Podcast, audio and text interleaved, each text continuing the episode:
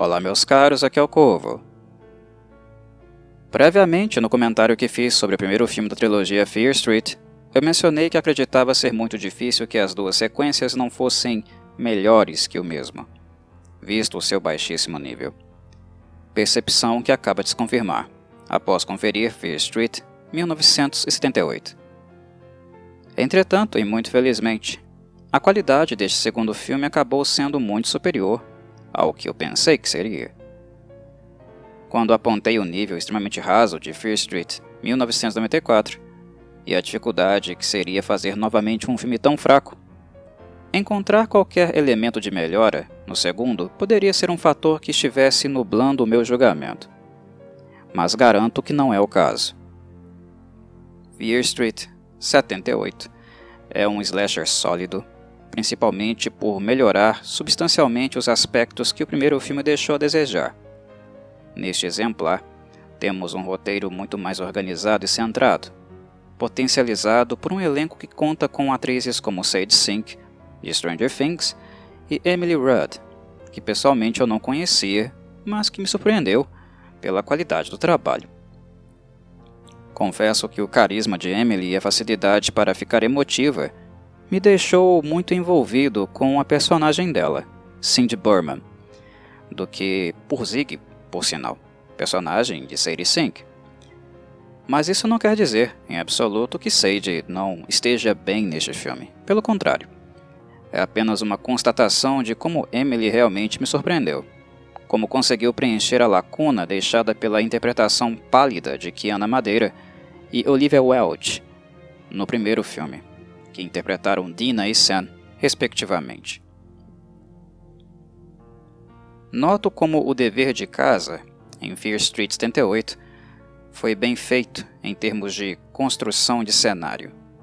Referências usadas e tributos a várias obras da década em questão.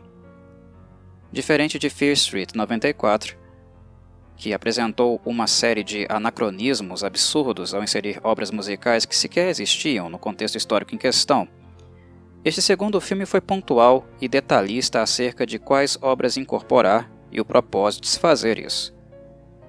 Após assistir os dois primeiros volumes, fico com a sensação de que o primeiro filme nos apresenta uma Lee Janiak, no caso a diretora, com a bibliografia extensa de R. L. Steiner para servir de inspiração, mas sem saber exatamente como utilizá-la. Fear Street 94 tinha um esqueleto central imutável, que se traduz no relacionamento conturbado entre Dina e Sam. Entretanto, Janiak apenas utilizou o casal como um ponto fixo, um ponto de apoio para inserir vários personagens e conceitos, de épocas diferentes, dentro de um mesmo espaço. No fim, o texto de Dina e Sam acabou não sendo tão valorizado em virtude desta necessidade de dividir espaço com tantos personagens desconhecidos que Janiak, por sinal, não tinha a menor preocupação em lapidar ou desenvolver. Para o cinéfilo de primeira viagem, a sensação deixada por Fear Street 94 é de uma colcha de retalhos, remendada às pressas e sem qualquer esmero. Já em Fear Street 78, temos um esqueleto completamente diferente. Por mais que os assassinos de diferentes épocas também estejam sendo inseridos aqui, Janiak finalmente parece ter acertado a mão, encontrado um ponto de equilíbrio onde ela consegue conjurar o passado, mas sem desprestigiar o presente. O roteiro que Sade e Emily tiveram em mãos é muito superior ao que Kiana e Olivia tiveram para trabalhar. A diretora nitidamente teve muito mais carinho com as irmãs Burman pois dedicou mais tempo de cena trazendo à tona os sentimentos internos de ambas personagens, ao invés de se preocupar com um humor deslocado, fora de hora, ou em protagonizar antagonistas que não têm muito a acrescentar na trama momentânea. Em Fear Street 78, houve foco como antagonista central. Deste cenário é o assassino com capuz e machado do primeiro filme. O roteiro incorpora o vilão e explora suas origens, mas sem sobrepor o protagonismo necessário que as irmãs Burman precisam ter para que minimamente gostemos delas. Diferente do primeiro filme, uma coxa de retalhos curta demais para explorar as virtudes de Dina e Sam, Fear Street 78 reserva espaço para Zig e Cindy mostrarem quem são internamente, com dinamismo e expressividade, através de um texto organizado, que sabe o que quer e tem começo, meio e fim. Deste modo, o segundo filme adquire a fluidez que o primeiro não apresentou, facilitando a percepção do contexto e das pessoas inseridas no mesmo. Até o momento, tenho elogiado o filme, mas isso não quer dizer que eu não tenha ressalvas e algumas pequenas críticas a fazer. Por mais que eu tenha gostado deste segundo filme, penso que ele está longe de conseguir espaço entre os slashers mais notáveis. Mas, com todo o mérito, este também fica longe do hall dos medíocres, coisa que não pode ser dita do seu antecessor. Fear Street 78 é um filme muito simples, mas que realiza com competência aquilo que se propõe. A representação de um summer camp slasher nos moldes de filmes como Friday the 13th e Sleepaway Camp. Este não possui o clima denso e pesado dos dois clássicos do Camp Blood, que eu acabei de citar, pois, como na obra de Steiner, em que se baseia, a ambiência do filme é leve e acessível, embora o gore esteja maior do que no primeiro filme. Houve maior preocupação com o tributo e a nostalgia do que em criar de fato um clima opressor. Fear Street 78 é um filme que continua não fazendo qualquer menção à rua que o intitula, e muito menos causando medo de qualquer espécie. Porém, ele proporciona ao cinéfilo o que todo slasher tem por dever: entretenimento. Com medo ou não, opressão ou não, todo slasher tem a obrigação de proporcionar diversão. Diferente dos subgêneros mais psicológicos, críticos e intelectuais do horror, o compromisso do slasher é o entretenimento acima de tudo. É isto que o cinéfilo espera quando assiste a exemplares dessa categoria, o que, por sua vez, Fear Street 78 proporcionou com competência. De forma alguma eu considero este filme um clássico do subgênero, mas eu me diverti com ele e terminei a película com a sensação de que meu tempo foi respeitado. Mas não vou deixar de questionar se o cenário de 78 não foi, de certo modo, um condicionante que nos deixou inclinados a apreciar este filme mais do que ele realmente mereça. Ora, 78 é o ano de lançamento de Halloween, de John Carpenter, precursor da primeira onda slasher nos Estados Unidos e Fear Street 78 é o revival de um modelo de summer camp sangrento apresentado pelo primeiro Friday the 13th em 1980, mas com espírito de geração Z, em virtude do elenco jovem.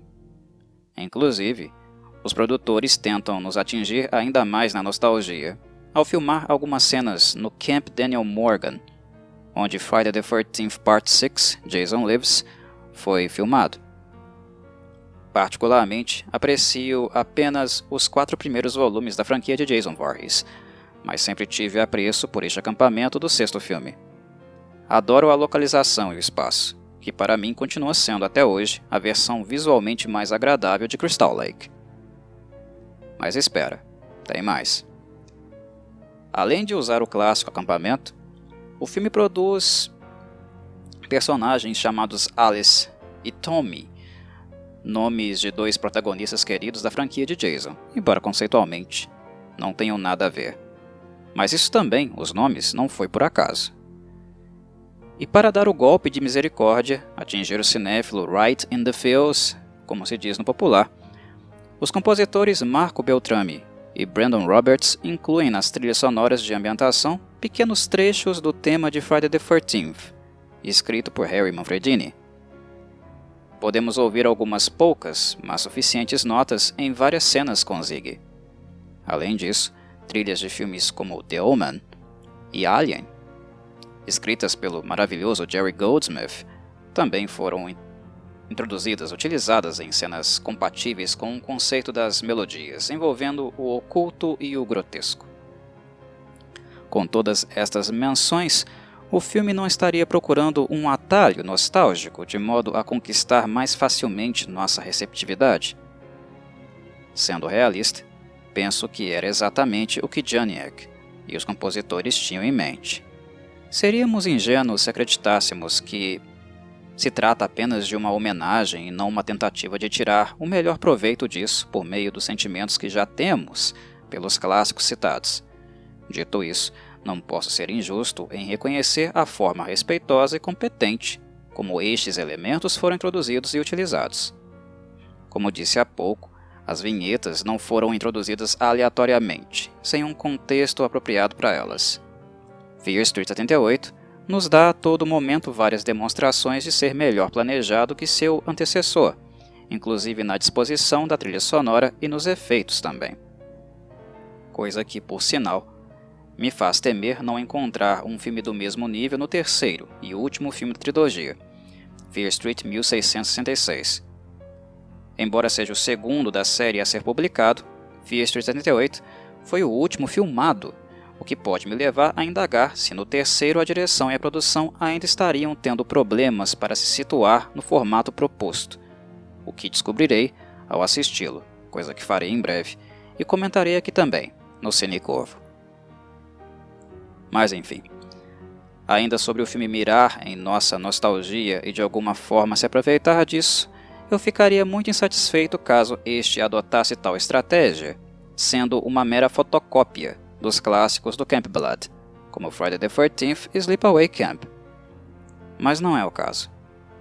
O que Fear Street 78 fez foi apenas incorporar estes elementos dentro do seu próprio cenário, de maneira respeitosa e competente, Portanto, não tenho muitos motivos para ficar irritado, embora eu não seja ingênuo para negar o claro apelo emocional que o filme tenta adquirir para si graças ao mérito dos seus antecessores, e não necessariamente através de algum diferencial relevante que realmente possua.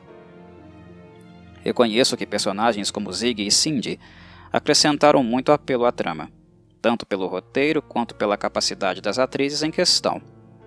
Por um lado, a história delas, seu comportamento e respectivas escolhas giram em torno do mesmo maniqueísmo apresentado no primeiro filme, sobre Shadeside ser amaldiçoada e Sunnyvale abençoada, blá blá blá. E notem que é realmente um maniqueísmo, expresso pelas próprias palavras dos envolvidos. É mal ou bom, pobre ou rico, vítima ou algoz, luz ou trevas. E ver isto se repetindo de maneira tão simplória como se não houvesse um meio termo, confesso que tem sido para mim deveras muito incômodo.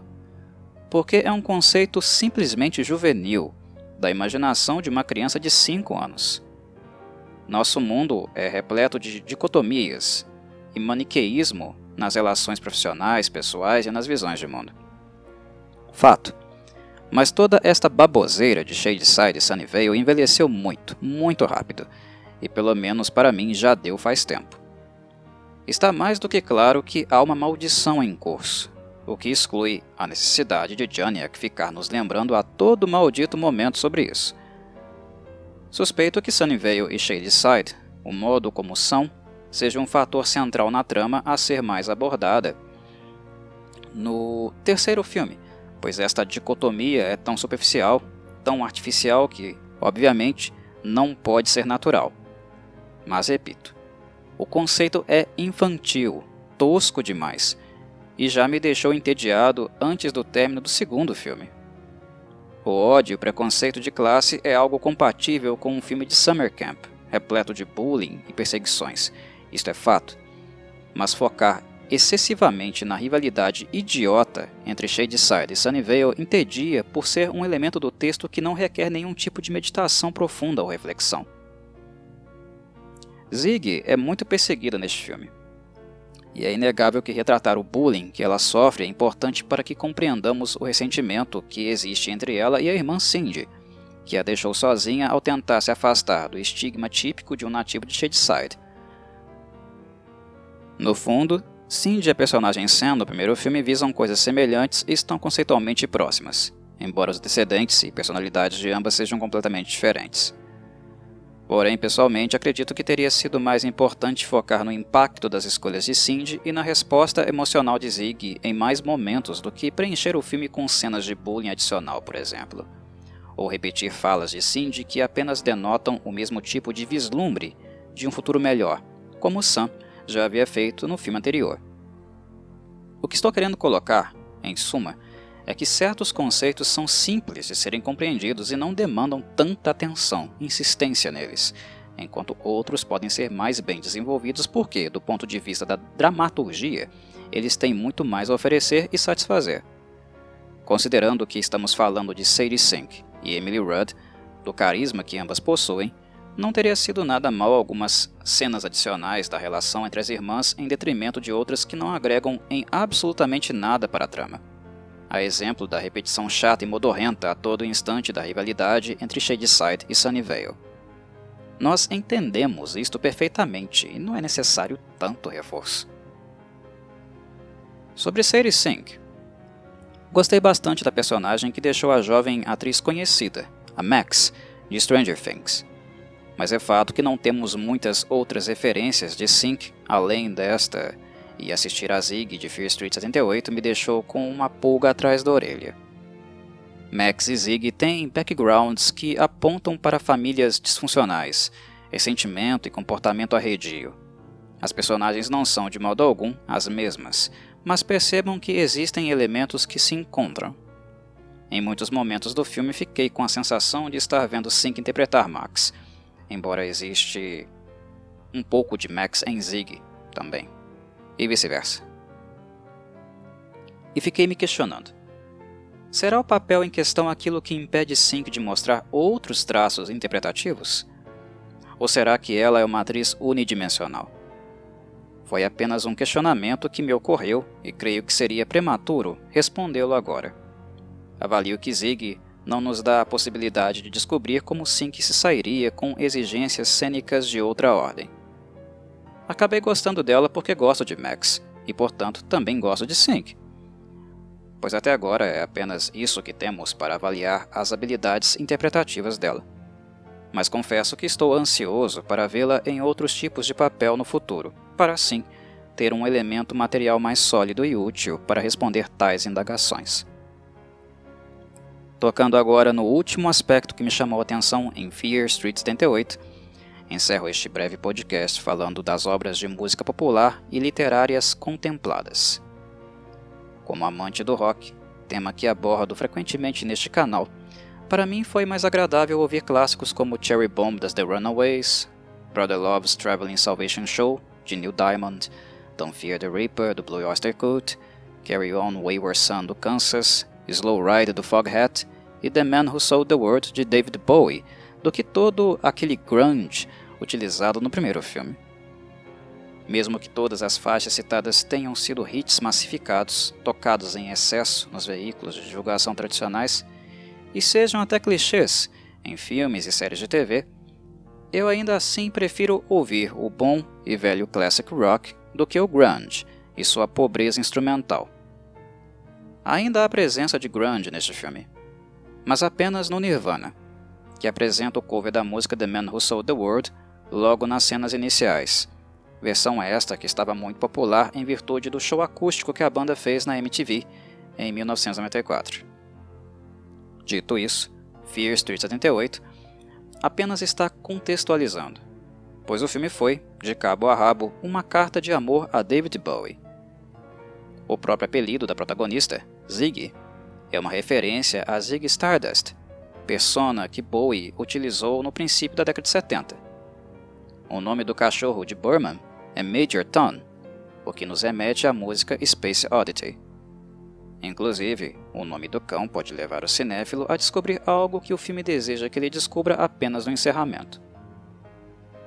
Como disse anteriormente, Fear Street 78 foi mais atencioso e não cometeu anacronismos o que se aplica também aos clássicos livros Carrie e Ceylon's Lot, mencionados em um diálogo entre Zig e Nick, leitores de Stephen King.